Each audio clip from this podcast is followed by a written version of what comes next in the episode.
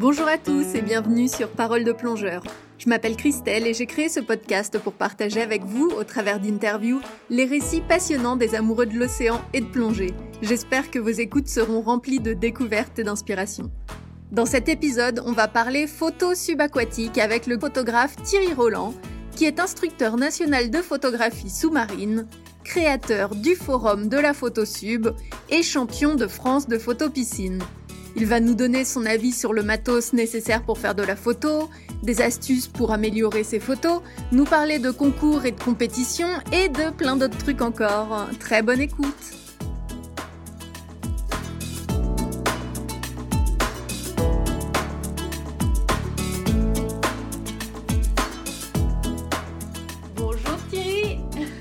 Bonjour Christelle. Merci beaucoup d'être euh, avec moi aujourd'hui pour nous parler de photographie, ça me fait très plaisir. Est-ce que tu pourrais déjà commencer par te présenter? Eh bien oui, euh, donc bah, je m'appelle Thierry Roland, je suis né en 1966, je suis cadre commercial et je fais de la plongée depuis un peu plus de 30 ans. Je dois avoir, euh, enfin je j'ai pas de carnet de plongée, alors je sais pas combien j'ai de plongée, mais je pense que j'en ai entre 2 et 3 000. Et donc je suis niveau 4 initiateur et je plonge en recycleur en trimix hypoxique. Magnifique. Et au niveau de la photo, on est où? Euh, on est, euh, bah, donc j'ai commencé la photo euh, pareil, à peu près quand j'ai commencé à plonger, un petit peu après, mais pas longtemps après. Donc ça fait aussi une bonne trentaine d'années que je fais de la photographie subaquatique, on va dire, hein, parce qu'il n'y a pas que la mer. Donc j'ai suivi une formation à la FED, hein, à la FFESSM. Ils m'ont donné la flamme et ils m'ont aidé aussi à progresser. Et du coup, ben, aujourd'hui, je suis instructeur national de photographie sous-marine. Et donc, j'apprends euh, aux formateurs à enseigner. Et puis, euh, ben, je donne des cours également euh, à tous les niveaux de photographe. Et puis, je suis aussi un petit formateur vidéo, tout petit. Mais ça permet aussi de donner des conseils aux photographes et aux vidéastes de mon club. Et sinon, tu es à l'origine du forum aussi? Oui, donc, alors le forum de la photo sub, donc c'est un forum qui a été créé il y a presque une quinzaine d'années. Ça a été vraiment créé par hasard. Euh, il se trouve qu'il devait y avoir un besoin et donc c'est la première communauté francophone euh, de photographes euh, et de vidéastes bah, au monde. Hein. Ça permet de trouver pas mal d'informations, ça permet sur le matériel et puis ça permet aussi de partager ces images. on aide aussi les gens à démarrer dans la photographie. Alors justement, pour commencer la photo, euh, j'aimerais bien avoir quelques conseils. Est-ce que tu conseilles de faire des stages? Quel matériel de base tu conseilles aussi pour commencer la photo? Est-ce que tu peux nous donner tes tips? Alors, pour commencer la photographie, euh, je pense qu'on peut utiliser un compact, tout simplement. Euh, idéalement, il faudrait avoir un compact ou un appareil photo et un flash. On trouve du bon matériel en occasion.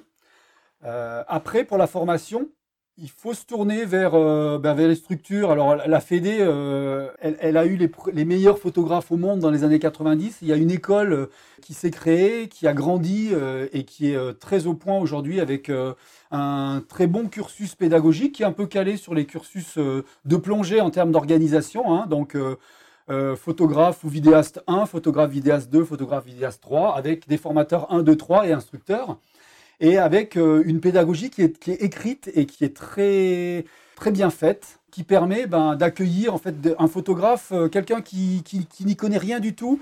Il peut se tourner vers euh, des commissions photo-vidéo de son club, de son département ou de sa région, ou même venir faire un stage national. Et à partir de zéro, comme un plongeur, hein, on va pouvoir l'aider à grandir au niveau photo. Et ben, c'est un moyen de gagner 10 ans. Enfin, un photographe qui va essayer de, se former tout seul, ça existe et, ça fonctionne, mais il ira beaucoup plus vite s'il fait un stage. En plus, on a affaire à des gens qui sont bénévoles, qui sont passionnés. Euh, il y a une super ambiance et, euh, puis comme on est confronté à plusieurs euh, formateurs et des gens différents, bah, on a des approches différentes, on a des visions différentes et, c'est très riche humainement et techniquement aussi. Donc ça c'est euh, une façon d'apprendre. Il y a aussi, donc tout à l'heure on en a parlé, le forum de la photo sub, où là ben, euh, c'est un peu plus un peu plus freelance, et là on va aller glaner de l'information. Euh, il y a aussi sur, sur, YouTube, il y a aussi un YouTuber qui, donne aussi quelques conseils en, Belgique et qui sont pas mal. donc il y a il y a plein de choses à glaner partout, mais je pense que faire un stage, c'est la meilleure solution pour démarrer parce qu'une bonne fois pour toutes, moi je l'ai fait, hein, c'est comme ça que j'ai commencé la photo. Hein, je pensais m'y connaître en photo, j'ai fait un stage photo, j'ai vu que j'y connaissais pas grand chose finalement. Euh, et, puis je suis tombé avec des gens super sympas, adorables euh, et bienveillants. Et puis euh, bah, j'ai vraiment progressé en une semaine, quelque chose de fou. Et en plus, ça m'a donné la foi et la flamme et ça m'a donné envie de transmettre aussi aux autres plus tard. Et du coup, même en tant que plongeur débutant, tu, tu, conseillerais de, commencer un stage photo ou faut plutôt attendre d'être plongeur confirmé? Alors, il y a des formations avec des niveaux 1 mais on préfère euh, que les gens aient un petit peu d'expérience parce qu'aujourd'hui, on fait beaucoup attention au milieu. Et euh, quand on a l'œil dans le viseur et qu'on est concentré sur son matériel de prise de vue, euh, on n'a pas forcément l'œil sur, sur, ses palmes ou sur l'environnement. Et donc il y a la stabilisation, il y a, y a, y a, des tas de choses. Il y a aussi la gestion du matériel de plongée, tout simplement. Et il faut oublier le fait qu'on soit plongeur et, plus se concentrer sur euh, sur l'image. Euh, et puis, il ne faut pas oublier quand même de regarder ces instruments. Donc, il faut avoir une certaine expérience en plongée pour pouvoir euh, faire de la photo ou de la vidéo sereinement. Est-ce que tu conseillerais, est-ce que d'après toi, il faut se spécialiser en photo? J'y connais pas grand-chose, mais je sais qu'il y a la macro ou l'ambiance, le grand angle ou la vidéo. Est-ce qu'on peut faire de tout ou est-ce que c'est mieux de se spécialiser? C'est un peu un choix, c'est comme en plongée. Est-ce que je veux faire de l'apnée? Est-ce que je veux faire de, des épaves? Est-ce que je veux faire de la plongée souterraine? Bon, il c'est des choix, c'est en fonction de, de, ce qu'on aime. Quelqu'un qui fait de la bio, il, aimera peut-être plus faire de la macro. Euh, je sais pas, celui qui aime les épaves, il fera peut-être plus du grand angle. Après, euh, bah, tout, tout, tout, est bien. Euh, entre la photo et la vidéo, bah, l'approche est un petit peu différente. Hein. Euh, la photo, je vais être un petit peu, un petit peu caricatural, mais la photo clic-clac, on a appuyé sur le bouton, euh, même s'il y a 5 minutes de développement derrière, la photo elle est faite, elle est faite. La vidéo, il faut un peu penser scénario, il faut faire ses plans, et après, ben, il y a toute la partie montage euh, vidéo et puis même l'audio euh, à mettre en œuvre. Et je pense que en vidéo, ça commence à partir du moment où on sort de l'eau. Euh, tout ça, il faut l'intégrer et après, il n'y a pas. C'est vraiment en fonction de chacun. Alors ma question c'est aussi au niveau matériel. Est-ce que avec du matériel, disons que si on se spécialise pas, ça veut dire avoir un appareil photo qui, qui, soit, qui permette de tout faire. Est-ce que dans ce cas-là, on peut quand même faire des bons trucs ou euh, est-ce que c'est mieux d'avoir vraiment un appareil photo spécifique? Il y a, les, on, peut faire les deux. Alors euh, aujourd'hui, euh, on a des compacts ou des boîtiers hybrides sur lesquels on peut mettre donc des bonnettes pour faire de la macro. On peut, on peut mettre un grand angle avec des systèmes de flip. Et là, on peut partir euh, et faire un petit peu tout. Après, sur des matériels un petit peu plus encombrants ou gros, comme des appareils réflexes, euh, des gros hybrides, etc., on va avoir des objectifs interchangeables. Là, la démarche, elle est un petit peu différente, même s'il y a des, des, pré-objectifs qui existent aujourd'hui pour faire un petit peu tout. Personnellement, euh, quand je pars avec l'idée de faire de l'ambiance, j'ai mon cerveau qui est formaté pour faire de l'ambiance.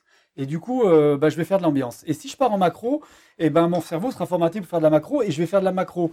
Euh, je pense que de passer de l'un à l'autre, euh, c'est, ça, me serait aussi compliqué que de plonger le matin dans un lac et puis de plonger l'après-midi en mer Rouge, parce que en fait, c'est des conditions qui sont différentes, c'est des milieux qui sont différents, et intellectuellement, ben, c'est plus facile de partir avec, avec une idée.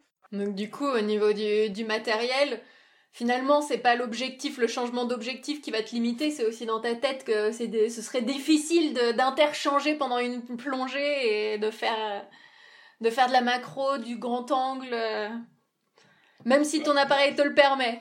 Moi, je le vois comme ça. Moi, je le vois comme ça. Alors, j'ai déjà, j'ai déjà, comme je plonge en recycleur et que euh, j'ai des fois des durées totales de remontée qui sont très longues, et qu'on reste ben, des fois 35 minutes euh, au palier, 35 minutes à 6 mètres, je me dis, bah tiens, est-ce que je plongerai pas avec deux appareils photo Et puis, ben, je descends pour faire des ambiances au fond, et après, quand je remonte, je fais de la macro au palier.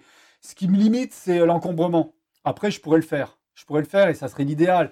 Euh, je suis pas sûr euh, enfin, qu'on puisse faire les deux bien, hormis avec des, bons compacts. Les compacts sont capables de le faire euh, avec des réflexes, c'est moins évident parce que, ou alors il faut vraiment, faudrait avoir vraiment deux appareils.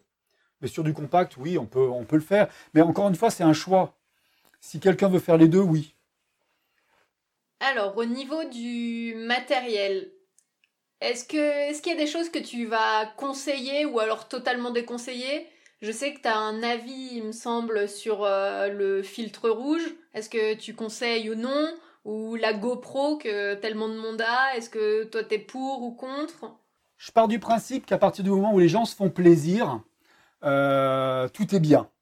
Il n'y a rien qui est limitant en fait. Euh, il faut que les gens se fassent plaisir. Et je conçois très bien euh, que quelqu'un fasse euh, une photo, par exemple, d'un requin avec un appareil photo euh, bas de gamme et une photo un peu délavée, et la personne est très contente de ce qu'il a fait. C'est un super souvenir, il a vécu un bon moment, et, et ça, je l'accepte complètement. je veux dire, chacun, chacun fait comme il veut, chacun fait les images qu'il veut, et moi, j'ai pas à donner de leçons par rapport à ça. par contre, si on me demande mon avis sur les images et qu'on me demande de faire une analyse d'image, je peux dire comment améliorer cette image. Après, euh, les GoPro, c'est très bien, ça marche très bien. Mais il y a, des, petites astuces euh, pour euh, faire en sorte que ben, les images soient meilleures au niveau de la colorimétrie, au niveau des cadrages, etc. Et c'est important, c'est pour ça que je pense que c'est important de faire des stages photo ou des stages vidéo, parce qu'on va donner des bases techniques et des bases artistiques euh, au niveau du cadrage, de la compo, etc., qui vont nettement améliorer les images. Beaucoup d'images qu'on voit sur le net, hein, euh, les spécialistes Facebook là, qui montrent leurs images, et c'est très bien.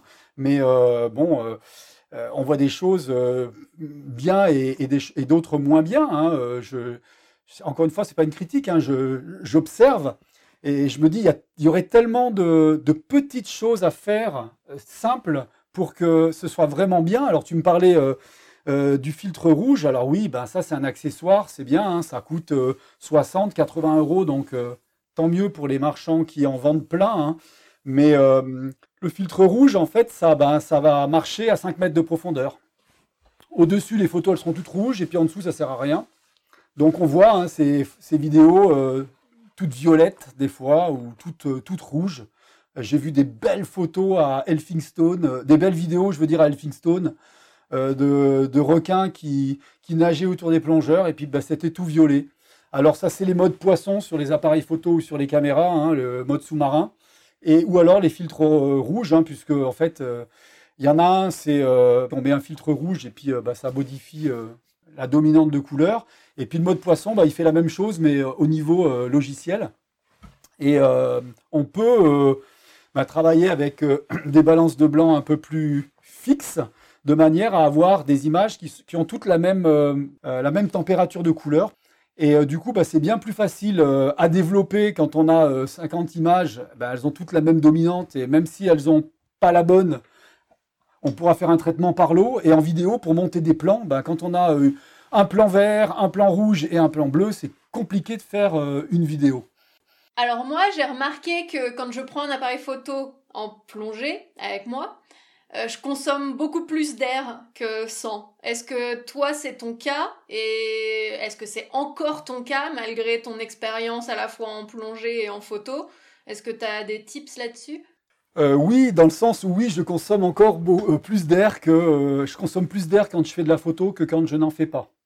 Parce que d'abord, ben, il faut être stabilisé, on a un niveau de concentration qui est différent, on va aller chercher des sujets. Donc oui, en général, un photographe ou un vidéaste, il consomme plus qu'un plongeur lambda. C'est pas une généralité, hein. il y a des gens qui consomment la même chose, mais en général, oui. Alors moi, comme je suis passé au recycleur, j'ai plus de problème de consommation. C'est génial parce que avec le recycleur, eh ben, on a un rayon d'action qui est illimité, on va dire, hein, parce que ben, pour moi, 100 mètres, c'est illimité. Et puis, ben, en termes de, durée de plongée, 5 heures d'autonomie, c'est pour moi illimité aussi. J'en ai plus vite marre que, j'ai plus vite marre que de ne plus avoir d'air, en fait. Hein, donc, voilà, donc, ouais. Et du coup, parce que si on est concentré sur euh, son, son appareil photo, que notre binôme est concentré sur son appareil photo, euh, bah, cette consommation d'air hein, qui peut nous amener à des situations un peu dangereuses, bah, on s'en aperçoit pas forcément tout de suite, son binôme est pas forcément à côté de nous. Euh, est-ce que, est-ce que pour toi c'est dangereux la photo? Non, c'est pas dangereux, mais on en revient un petit peu à ce qu'on se disait tout à l'heure euh, par rapport euh, euh, au niveau de plongée pour faire de la photographie. Et c'est vrai que si on se libère d'une partie bah, de l'apprentissage de la plongée, on est un peu plus à l'aise pour gérer tout ça. Après, c'est vrai qu'il faut, bah, faut surveiller ses instruments. idéalement, de plonger avec soit quelqu'un qui fait pas de photos. Alors ça, c'est l'idéal pour le photographe, pas forcément pour le binôme, hein. parce que sur certaines plongées, il va s'ennuyer. Euh, mais euh, c'est une sécurité. Hein. Moi, j'ai la chance de plonger avec quelqu'un souvent qui fait pas de photos et euh, du coup, bah, je me sens en sécurité parce que je sais qu'il a un œil sur moi. Donc ça, c'est vraiment agréable. Ou alors plonger avec un photographe qui, avec qui on s'entend bien, avec qui on a confiance. C'est-à-dire que qui vous surveille autant que vous le surveillez. Et ça, c'est important hein, parce que c'est pas toujours le cas. Moi, je, surveille toujours mon binôme, mais il y a des fois où je me sens seul. Parce que bah, si euh, le binôme il a l'œil dans le viseur et qu'il ne vous surveille pas, eh ben, on ne se sent pas trop en sécurité. Donc euh, ça, c'est important. Et de plonger avec quelqu'un qui plonge un peu de la même façon que, que soi, c'est bien aussi, avec la même consommation. Hein, comme ça, bah, quand on sait qu'on est à 100 bars, eh ben, on sait que le collègue il est aussi à 100 bars, et c'est plus simple en termes de gestion. Je vais passer à hum, la retouche photo, la fameuse retouche photo. Euh, donc, est-ce que pour toi, retoucher les photos, c'est tricher? Est-ce que retoucher les photos, c'est tricher? Qu'est-ce que, la retouche? À partir du moment où on fait une photo avec un appareil photo numérique, l'appareil photo, lui, euh, par son logiciel, son algorithme, il va déjà euh, prendre des informations du capteur, il va déjà les modifier. Donc on, triche entre guillemets. Hein. On le voit très bien sur les téléphones où euh, bah, les images sont très belles sur le téléphone. Hein. Il y a un algorithme qui booste les bleus du ciel, qui, hein, met un peu de contraste, etc. Et, c'est très bien. Moi, je ne remets pas du tout euh, en cause ça. Euh, si ça peut rendre les images plus belles, après tout, c'est pas plus mal. Après, le, terme retoucher, j'aime pas trop parce que aujourd'hui, moi, je fais des photos donc en fichier brut, donc en RAW. Et pour moi, c'est plus du développement que de la retouche. C'est-à-dire que je pars d'une image euh, que j'ai imaginée, hein, donc une image qui est brute, et cette image-là, je veux qu'elle rende euh, d'une certaine manière, et donc je vais faire en sorte de montrer en fait ce que je, ce que j'imagine au départ. Hein, euh, photographier, c'est écrire avec la lumière. Et c'est exactement ce qu'on fait. Et qu'on le fasse à la prise de vue ou qu'on le fasse en post-production, pour moi, il n'y a que le résultat qui compte. Une photographie, c'est un tout, hein, c'est une image une image, c'est pas un sujet, hein, c'est vraiment euh, une composition qui doit être euh, agréable à regarder. Je pense que c'est important d'améliorer, euh, de, développer cette image de manière à ce qu'elle soit la plus belle possible. C'est dommage d'avoir une belle image avec plein de particules si on a la possibilité d'enlever ces particules pour que cette image elle soit encore plus belle. Et pour que, parce que les gens qui regardent l'image, eux, ils, ne savent pas quand on l'a faite, ils savent pas où on l'a faite en général, et puis eux, ce qu'ils voient, c'est bah, juste que c'est beau. Et euh, plus on, rend cette image belle, et mieux c'est. Même si ça reflète pas ce que tu as vu. Bah, ça reflète ce que, je, ce, que je, ce que je veux, finalement. Parce que sur nos images, euh, euh, bon, je ne sais pas si tu es, allé, si es allé voir un petit peu sur, sur mon site internet, mais ou même quand on a partagé cette croisière en mer rouge, là où on s'est rencontrés, euh, quand tu vois les images le soir à la projection, le bleu de l'eau n'est pas le bleu qu'on voit. On a des images avec du bleu qui est beaucoup plus saturé, et, euh, ça, c'est, on le fabrique ce bleu. Alors on le fabrique à la prise de vue, ou on le fabrique en post-production. En général, on le fait à la prise de vue, mais euh, c'est pas la réalité. On embellit la réalité en fait. Et puis quand on regarde sous l'eau, ben, les gorgones, les alcyonnaires, elles sont, elles sont noires, elles sont pas rouges. Hein, à 30 mètres, elles sont noires, il n'y a plus de rouge. Donc euh, on va les éclairer avec un coup de flash. C'est pas la réalité. Donc euh, on trafique la réalité. finalement. donc c'est une mise en scène. C'est une mise en scène, on fait, on fait du cinéma. Waouh, j'interviewe un cinéaste aujourd'hui. Alors du coup, quel genre de logiciel tu utilises pour faire ton cinéma?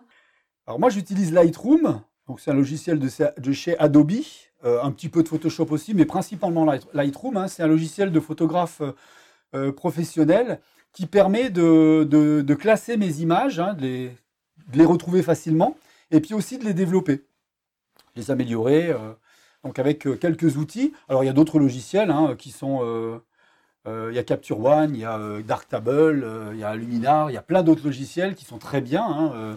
moi j'ai Lightroom parce que ben, j'ai commencé sur Lightroom 2 il y a quelques années et que ben, j'ai la flemme d'aller voir ailleurs. Après, il y a des choses qui sont peut-être euh, très bien. Hein. Je sais que Capture One est très bien, mais, mais j'ai la flemme euh, d'y passer. Et puis, euh, et puis voilà, mais bon, c'est juste un moyen en fait de rendre ce que je disais tout à l'heure, c'est juste un moyen de rendre les images telles qu'on veut les, les montrer, c'est tout. Il y a des, c'est forcément des logiciels payants ou tu crois qu'il y a il y a des bons logiciels euh, gratuits? Alors Lightroom, c'est un logiciel qui est payant par abonnement, donc euh, voilà, c'est je paye tous les mois. Hein. Après, euh, Darktable est gratuit et il fait à peu près la même chose. Hein. Et puis il y a des logiciels qui sont plus simples. Hein. là, je parle de logiciels professionnels, on va dire. Mais enfin, je vois, moi, je suis sur Mac. Il y a le logiciel photo, celui qu'on a sur les téléphones. Ça marche très bien pour développer les images. Il n'y a pas besoin d'aller trop loin. il y a d'autres logiciels sur PC qui font à peu près la même chose aussi. Et euh, pour démarrer, c'est, il faut pas se prendre la tête. Euh, c'est simple, hein. une image, il ne faut pas euh, rester un quart d'heure dessus. Hein. Une image, c'est trois minutes. Hein. C'est un peu de lumière, un peu de couleur, un peu de contraste, et puis voilà. Peut-être un petit recadrage ou des choses comme ça, mais il faut que ça aille vite. Il ne faut pas qu'on traîne deux heures sur une image, sinon c'est sinon c'est pas la peine. Alors, qu'est-ce qu'une belle photo pour toi? Eh bien, une belle photo, c'est c'est waouh. Quand vous voyez une image et vous faites waouh, eh ben c'est une belle photo. Ça, c'est de l'inconscient. Euh, après, euh, une belle photo, c'est euh, un tout. C'est des sujets qui rentrent en harmonie les uns avec les autres. c'est une belle lumière, c'est un beau contraste. c'est des jolies couleurs ou pas si c'est du noir et blanc. Mais voilà, je pense qu'une belle photo, c'est une image euh, devant laquelle on prend, on prend du plaisir hein, quand on la regarde. Et puis c'est tout. C'est déjà pas mal. C'est déjà pas mal. du coup, est-ce que tu as des astuces pour faire des belles photos? Oui. Je pense qu'il faut commencer par euh, tout ce qui est composition d'image. Le cadrage, la règle des tiers, euh, des petites astuces qui sont toutes simples à mettre en œuvre et qui vont vraiment améliorer l'image. Après, il faut travailler un peu sa lumière. Commencer en lumière naturelle. Euh, c'est super bien, il y a plein de choses à faire en lumière naturelle. Hein, des paysages, euh, des épaves. Euh, et puis après, rajouter un flash et y aller progressivement. Il ne faut pas vouloir tout faire d'un coup. Et puis, il faut vraiment être accompagné par des gens qui connaissent la photo sous-marine et qui vous feront gagner vraiment du temps. Alors toi, tu m'as dit que tu faisais des concours. Enfin, j'ai vu passer quelques photos de concours euh, sur Facebook et je trouvais ça vachement intéressant. Que, comment ça se déroule un concours photo? Il y a deux choses. Il y a les concours photos et il y a les compétitions. Alors, le concours photo, c'est euh, j'ai des belles images et puis je les envoie euh, soit en fichier numérique, soit en, papier. je les envoie à une organisation qui, qui va les, les juger. en général, c'est des juges de haut niveau euh, euh, qui jugent les images. Et bon, après, il y a un classement et, c'est très subjectif. Hein. Je pense qu'un photographe qui arrive dans les cinq premiers d'un concours, enfin, il peut considérer qu'il a gagné. Parce que d'un jury à l'autre, ben, il peut être cinquième ou premier. Hein, souvent, c'est ça. Donc, il ne faut pas se formaliser, il ne faut pas être déçu si on est, si on est dans les dix premiers, c'est toujours, toujours bien. Après, les compétitions, c'est autre chose. Alors, les compétitions, c'est un petit peu euh, spécifique euh, à, la Fédé, à la CMAS. Euh, il y en a d'autres, il y en a quelques-unes d'autres dans le monde, mais la compétition, en fait, c'est en gros, vous, êtes sur un bateau, tout le monde part du même endroit en même temps et vous avez deux heures pour faire trois images, par exemple. Donc ça, c'est la compétition. Et donc là, ça engage vraiment le photographe sur bah, des thèmes. Hein. Et à la fin de la journée, on donne les cartes et puis ben, c'est celui qui a les plus belles images qui a gagné. Dans le thème, dans les thèmes. Voilà. Et alors moi, j'en ai fait quelques-unes. Alors moi, je n'ai pas du tout l'esprit de compétition. donc je le fais vraiment pour m'amuser et je le fais de façon très, très détendue et avec beaucoup de recul. Donc je suis quand même champion de France de photo piscine. Alors je, suis maintes fois vice-champion de France parce que j'y vais un peu la fleur au fusil et puis, euh, puis j'y vais un peu trop décontracté. Donc euh, des fois je le paye. Mais je suis deux fois, deux fois champion de France et euh, la photo piscine, bah, c'est quelque chose qui m'a... au départ que j'avais initié, j'étais président de la commission régionale audiovisuelle de Grand Est et je voulais un petit peu motiver les troupes à faire de la compétition parce que techniquement, c'est très intéressant. Euh, on apprend beaucoup en faisant de la compétition, en regardant les autres et puis en se préparant aussi à la compétition. Et euh, donc, c'est très formateur. Et, et pour donner envie aux gens de participer, ben, moi, j'y suis allé. Et j'y suis allé et je me suis un peu pris au jeu. Et alors maintenant, c'est vraiment devenu un amusement et, je le fais tous les ans. Bon, l'année dernière, on n'a pas pu le faire parce que c'était le week-end du confinement, le championnat de France, donc on l'a pas fait. Mais euh, du coup, je suis toujours champion de France en titre. Je, pense que les photographes qui ont un petit peu d'expérience, hein, pas trop, hein, puisqu'il y a aussi des compétitions de photos enfants en piscine. Je sais que la région Rhône-Alpes, ils sont très forts là-dessus. Enfin, je vous conseille vivement de vous essayer à ça parce que c'est très sympa. Et puis les compètes, c'est sympa parce qu'on rencontre aussi plein d'autres photographes. Euh, si ça se fait de façon détendue, c'est euh, très agréable. Mais alors en compétition de photo piscine, qu'est-ce que tu prends en photo? Pas des poissons, j'imagine. Ah, ah, eh ben il faut inventer, euh, il faut inventer une image. Et donc là, on se retrouve un petit peu dans des conditions de photo studio, c'est-à-dire comment faire une image avec rien. Et donc il faut être créatif. Donc il faut jouer avec, euh, bah, avec un modèle, avec, euh, avec des accessoires, avec de la lumière, et puis faire en sorte que ce soit joli et pas trop kitsch. Est-ce que toi, ça t'arrive encore de plonger sans appareil photo? Non. Clairement non.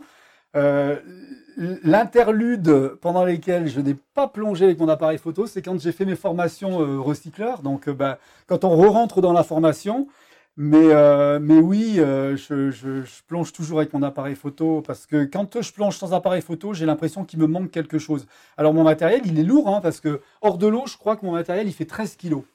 Alors dans l'eau, il est à peu près neutre, il est légèrement négatif, mais euh, bon, il faut le trimballer quand même parce que ça, il y a un tirant d'eau. Hein. je le sens d'ailleurs dans le courant. Hein. dans le courant, quand on nage dans le courant avec un appareil photo, on, voit qu'on a un appareil photo. Hein. Euh, ça glisse moins bien que quand on n'en a pas. Mais euh, quand je l'ai pas, j'ai vraiment l'impression qu'il me manque un bras en fait. Alors je reviens quand même sur, sur la photo. Est-ce que le fait d'être déjà un photographe expérimenté pas subaquatique, hein, euh, en dehors de l'eau, d'avoir de bonnes bases euh, photos euh, en dehors de l'eau, fait de toi directement un bon photographe sous-marin Alors oui et non. après, oui, si on est un très bon photographe en terrestre, ça va faciliter les choses pour la photo sous-marine. Parce qu'en photo, on travaille avec trois choses, enfin quatre, les trois et demi, on va dire. On travaille avec le diaphragme, avec la vitesse avec les ISO. Et ça, c'est les bases de la photographie. Après, on travaille aussi avec la balance des blancs. Mais euh, ça, c'est venu avec le numérique. Mais les, trois paramètres principaux, c'est diaphragme, vitesse et ISO. Quand on a compris ça, on sait faire de la photo. Après, euh, la différence entre la photo sous-marine et la photo terrestre, c'est que moi, je suis photographe terrestre dans un club photo. Ah, je suis vachement moins bon que les mecs, là. Ils sont super bons, les photographes terrestres. Et moi, je suis vraiment aquatique. Mais par contre, euh, au niveau de la photo flash, ils sont pas bons. Parce que ça marche tellement bien en automatique, parce que c'est créé pour ça. Euh, et puis qu'aujourd'hui, ben, euh, avec les appareils photo qui montent beaucoup en ISO, on n'a pas besoin de flash, ou alors la nuit. que du coup, ben, ils ont des lacunes au niveau de la photo, de la prise de vue au flash. Et les photographes sous-marins, ils sont très bons. Nous, on travaille avec trois sources de lumière en manuel. Et ça, aujourd'hui, il n'y a pas beaucoup de photographes terrestres qui savent travailler avec trois sources de lumière différentes en manuel. Nous, on travaille avec, euh, moi, sur des compétitions de photos en piscine, il m'est arrivé de travailler avec trois flashs plus la lumière naturelle, donc quatre sources de lumière. Et je le gère parfaitement parce que je sais ce que je fais. Et ça, on l'apprend euh, pendant les stages, les stages photos, pendant les croisières, etc. On l'apprend et, c'est pas pas inné pour un photographe terrestre de, comprendre ça, de gérer la lumière artificielle, la lumière, ce qu'on appelle mixte, hein, le fill-in. forcément, c'est pas forcément évident de, le gérer. On travaille beaucoup en manuel, en, photo sous-marine, ce qui n'est pas forcément le cas en photo terrestre. Et euh, encore une fois, c'est pas euh, pas une tare de travailler en automatique. Hein. Euh, les appareils photo, ils sont faits pour travailler en automatique. Je veux dire, il y a des gens qui bossent sur des algorithmes chez Nikon, chez Canon, chez Olympus pour que les appareils photo ils marchent super bien en automatique. Moi, quand je suis en terrestre, je me mets en mode programme, ça marche très bien. Eh ben génial. Est-ce qu'il y a quelque chose qu'on n'a pas, un sujet qu'on n'a pas abordé, ou est-ce que tu as quelque chose à ajouter? Non, pas particulièrement faites de la photo, faites de la vidéo, euh, euh, allez, enfin renseignez-vous euh, auprès de vos régions, enfin des, des, gens que vous connaissez qui font des images, et puis prenez du plaisir à faire des images, ça c'est le plus important. Génial, je te remercie Thierry.